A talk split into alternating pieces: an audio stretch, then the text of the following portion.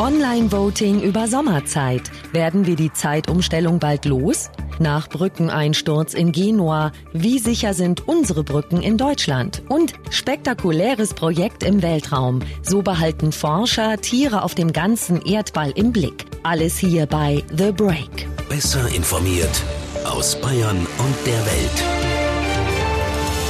Antenne Bayern. The Break. Hallo beim Nachrichtenpodcast von Antenne Bayern. The Break ist die Auszeit für mehr Hintergründe, mehr Aussagen und Wahrheiten zu den wichtigsten Themen des Tages. Es ist Donnerstag, der 16. August 2018. Redaktionsschluss für diese Folge war 14 Uhr. Ich bin Antenne Bayern Nachrichtenredakteurin Jutta Ribrock. Das klang nach einer tollen Idee 1980. Laue Sommerabende im golden warmen Sonnenlicht länger genießen, weil es eine Stunde länger hell bleibt und nebenbei sparen wir noch locker Energie, weil man dann ja abends kaum noch elektrisches Licht braucht. Die Sommerzeit. Seit Mitte der 90er Jahre gilt sie in der ganzen EU und mittlerweile ist sie höchst umstritten. Deshalb werden alle Bürger in der EU gefragt, wollt ihr die Zeitumstellung behalten oder nicht? Die Online-Umfrage der EU-Kommission endet heute Nacht. Die großen Erwartungen, mit denen die Sommerzeit eingeführt wurde, haben sich nicht erfüllt. Energie spart die Zeitumstellung jedenfalls nicht. Zudem klagen viele über gesundheitliche Probleme. Wir sprechen mit Dr. Peter Spork. Er ist Neurowissenschaftler und Biologe. Herr Spork, 1980 wurde die Zeitumstellung bei uns eingeführt. Genauso lange streitet man sich über den Sinn. Was sagen Sie? Ähm, sie ist auf jeden Fall schlecht und sollte schneller als irgendwie möglich abgeschafft werden. Warum? Weil ähm, wir ohnehin schon in einer chronisch unausgeschlafenen Gesellschaft leben. Also wir schlafen tendenziell weniger als noch eine Stunde weniger als vor 30 Jahren. Und die Sommerzeit, äh, die sogenannte Sommerzeit, verschärft diesen Effekt zusätzlich. Also uns wird sieben Monate lang tendenziell immer wieder Schlaf geraubt und das ist sehr ungesund. Naja, ist halt wie ein Mini-Jetlag, oder? In Wirklichkeit ist der Mini-Jetlag gar nicht das eigentliche Problem. Denn es handelt sich gar nicht wirklich um einen Mini-Jetlag. Es ist so, als würden Sie in eine andere Zeitzone reisen und würden vergessen, Ihre Uhren umzustellen. In Wahrheit werden wir sieben Monate lang nämlich gezwungen, eine Stunde früher zu arbeiten oder eine Stunde früher in die Schule zu gehen. Wir stellen ja nicht die Zeit um, wir stellen die Uhren um und in Wahrheit fängt die Schule eine Stunde früher an, beziehungsweise die Arbeit fängt eine Stunde früher an. Und das sieben Monate lang, nämlich von Ende März bis Ende Oktober. Aber dank der Sommerzeit ist es abends länger hell, das ist doch auch schön. Darüber freuen sich ja auch die meisten Menschen, dass abends länger hell ist, weil wir sind abends meistens draußen, genießen unsere Freizeit. Das führt aber dazu, dass wir später zu Bett gehen und deshalb weniger schlafen. Und das führt dazu, dass wir sieben Monate lang weniger Schlaf bekommen, als wir eigentlich nötig hätten. Das sind bei den einen sind das vielleicht nur zehn Minuten jede Nacht, aber das reicht über sieben Monate hinweg, um Gesundheitsrisiken massiv zu erhöhen. Wenn man die Zeitumstellung tatsächlich abschafft, welche Zeit ist dann die bessere, Sommer- oder Winterzeit? Wenn, wenn die Uhrzeit abgeschafft wird, dann müssen wir unbedingt die äh, Normalzeit nehmen, die viele als Winterzeit bezeichnen, weil eine ganzjährige Sommerzeit würde heißen, dass wir die jetzt schon über sieben Monate dauernde schlechte Situation, dass wir früher aufstehen müssen, noch verschärfen und das zwölf Monate lang machen. Das ist in Russland gemacht worden und nach drei Jahren ist man zurückgekehrt zu einer ganzjährigen Normalzeit, weil es so fürchterlich schlimme Konsequenzen hatten. Die Menschen haben äh, mehr Depressionen bekommen, es gab häufiger Selbstmorde, es gab die Geburtenraten sind zurückgegangen. Also weg, weg mit der Sommerzeit hin zur Normalzeit. Wir hätten alle heute Morgen ein bisschen länger geschlafen und das hätte uns gut getan. Dankeschön, Dr. Peter Spork, Neurowissenschaftler und Biologe. Also heute können wir noch abstimmen beim Online-Voting der EU. Sarah Geysadeh für uns in Brüssel. Besonders am Anfang der Umfrage wollten ja wahnsinnig viele Menschen mit abstimmen. Die Server der EU-Kommission, die gingen zwischenzeitlich in die Knie. Viele konnten ihre Stimme nicht abgeben und haben es danach vielleicht auch nicht mehr versucht. Funktioniert das jetzt alles ordentlich und bis wann kann ich wo wie abstimmen?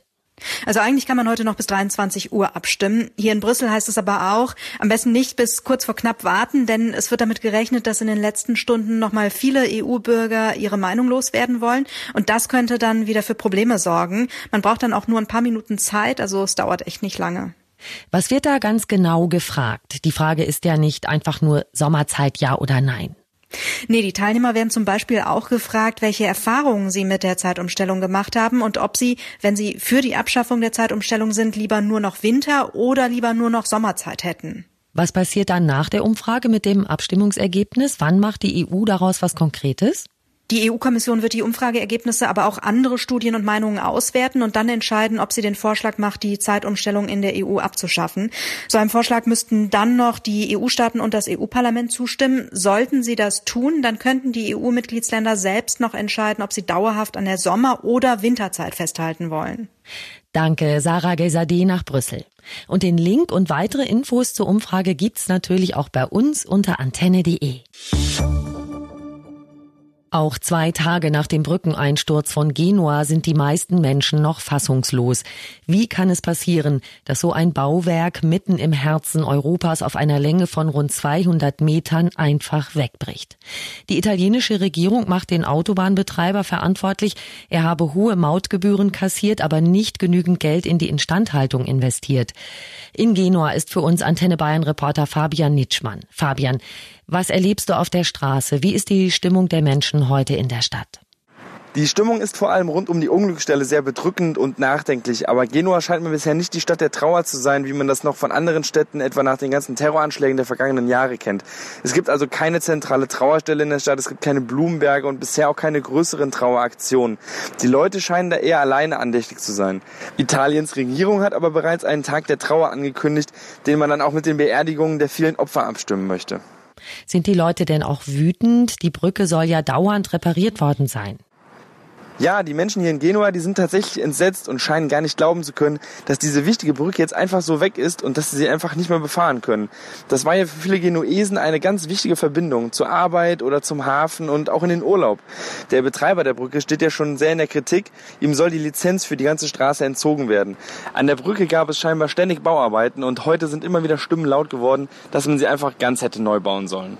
Die Morandi-Brücke soll ja nicht die einzige Brücke in Italien sein, die nicht mehr in gutem Zustand ist. Veraltete Infrastruktur ist hier in Italien ständig ein Thema und es ist ja auch nicht die erste Brücke, die hier in den letzten Jahren eingestürzt sind. Insgesamt waren es vier in den vergangenen zwei Jahren. Eine Zeitung hat heute geschätzt, dass 300 Tunnel und Brücken marode sein könnten. Die Regierung hat angekündigt, dass sie nun im ganzen Land Straßen und Tunnel kontrollieren und bei Bedarf dann auch sanieren will. Danke, Fabian. Wie ist es eigentlich um die Sicherheit der Brücken hier bei uns bestellt? Das fragen sich jetzt viele, weil man ja auch hierzulande oft hört, dass Brücken Jahrzehnte alt und baufällig sind. Fast 40.000 Brücken gibt es in Deutschland. Viele davon sollen sanierungsbedürftig sein. Allerdings sagt Verkehrsminister Scheuer dazu, keine Panik. Sanierungsbedürftig bedeutet nicht in allen Ländern das Gleiche. Was bei uns schon als marode gelte, werde anderswo als guter Zustand geführt. Wir wollen es vom Experten wissen. Dr. Markus Hennecke ist Prüfingenieur für Baustatik und Vorstandsmitglied der Bayerischen Ingenieurekammer Bau. Herr Hennecke, auch bei uns gibt es Brücken in, sagen wir, nicht besonders gutem Zustand. Wie sehr muss man sich Sorgen machen? Allein schon die Tatsache, dass wir diese Brücken identifiziert haben, dass wir sie durch eine regelmäßige Bauwerksprüfung untersuchen, schaffen wir eigentlich schon ein Sicherheitsniveau damit entsprechend umzugehen. Und äh, wenn es dann zu dem Zustand käme, dass sich die entsprechenden Fachleute nicht mehr sicher sind, dann werden Brücken entsprechend gesperrt und vom Verkehr runtergenommen. Nach welchen Kriterien werden Brücken bei uns in Bayern überprüft? Im Rahmen der Bauwerksprüfung die nach 1076, übrigens eine Norm, die es schon seit äh, fast 100 Jahren bei uns gibt, wenn die Brücken untersucht werden, alle drei und sechs Jahre, sechs Jahre sehr intensiv. Und wenn es im Rahmen dieser Untersuchung zu einer Bewertung kommt mit der Bauwerksnote 4, äh, das wäre dann ungenügend, dann sind entsprechende Maßnahmen einzuleiten, die Brücke oder den Verkehr von der Brücke herunterzunehmen und für Sicherheit zu sorgen, sodass äh, eine Standsicherheit vorhanden ist. Kann sich so ein Brückeneinsturz denn ankündigen? Ähm, es gibt unterschiedliche Versagensformen. Aber in der Regel werden Bauwerke so konstruiert, dass äh, wenn es zu Versagen von Einzelteilen kommt, sich zum Beispiel größere Verformungen einstellen, sodass ein sogenanntes Ankündigungsverhalten da ist. Eine gute Konstruktion hat so ein Ankündigungsverhalten. Natürlich bedarf es dann auch die Einschätzung von Fachleuten, die dieses entsprechende Ankündigungsverhalten dann auch erkennen und entsprechende Maßnahmen ableiten. Es war ja die Rede davon, dass dem Unglück in Genua ein heftiges Unwetter vorausging. Kann so ein Unwetter eine Brücke tatsächlich zum Einsturz bringen? Ein Unwetter alleine führt noch nicht zu einem Einsturz einer Brücke. Zumal auch wenn man das Alter dieser Brücke ansieht, äh, dürfte es schon mehrere entsprechende Stürme erlebt haben. Vielen Dank, Dr. Hennecke. In Deutschland haben wir also eher strenge Regeln bei der Überwachung von Brücken. Wie sieht's damit in anderen Ländern aus? Antenne Bayern Reporter Ronny Thorau. Ja, in Frankreich gelten hunderte Brücken als marode. Eine Autobahnbrücke nördlich von Paris musste im Mai sogar gesperrt werden. In Spanien ist die Lage etwas unklar. Medienanfragen zum Zustand der Brücken beantwortet die Regierung pauschal mit alles gut. Das finden manche spanische Medien unglaubwürdig. Österreich hat 5000 große Straßenbrücken, die angeblich jeden Tag angeschaut und alle zwei Jahre genau durchleuchtet werden. Noch nie habe Gefahr bestanden. Allerdings steige die Verkehrslast, sodass die Brücken ständig angepasst werden müssen. Schweizer Brückenbau Brückenbauer loben ihr weltweit vorbildliches Modell zur Brückenerhaltung und dass die Schweiz zum Glück genug Geld für kurze Wartungsintervalle ihrer Brücken habe. Und im finanziell ja eher klammen Griechenland sollen die Brücken trotzdem in gutem Zustand sein, denn die meisten größeren griechischen Brücken sind nicht älter als 15 bis 20 Jahre. Danke, Ronny Thorau. Das darf man mit Fug und Recht ein weltumspannendes Projekt nennen. Denn künftig können Forscher vom Weltall aus Tiere auf dem ganzen Globus im Blick behalten. An der internationalen Raumstation ISS gibt es dafür ab heute eine Antenne. Unter Anleitung des deutschen Astronauten Alexander Gerst haben zwei russische Kosmonauten in einem siebenstündigen Außeneinsatz einen Mast samt Antenne an die Außenhülle der ISS montiert. Die Anlage ist das Herzstück von Icarus einem seit Jahrzehnten geplanten Tierbeobachtungsprojekt, das einen Großteil der Erdkugel abdecken wird. Im russischen Kontrollzentrum der ISS in Moskau hat in der Nacht Johannes Webler unter Hochspannung die Installation im All beobachtet. Er ist Icarus Projektleiter des Deutschen Zentrums für Luft- und Raumfahrt. Herr Webler, wie funktioniert das Projekt Icarus? Was sind die technischen Voraussetzungen? Das eine ist eine große Antenne, die jetzt heute Nacht äh, von den Kosmonauten auf der ISS installiert wurde. Das zweite ist äh, viel kleiner. Das sind Sender, die an den Tieren befestigt werden. Die sind ungefähr so groß wie ein Daumennagel und wiegen gerade mal fünf Gramm. Und die zeichnen die Bewegungen der Tiere auf und senden dann ihre Informationen, ihre Daten zur Raumstation und dann werden sie an uns weitergeleitet. Und welche Erkenntnisse soll Icarus liefern? Wir können daraus natürlich äh, sehr viel mehr über das Leben der Tiere erfahren. Wo leben sie? Wo bewegen sie sich? Ähm, bei vielen Tieren, vor allem ja auch Vögel, die äh, mit den Jahreszeiten wandern, ist da vieles noch im Ungewissen.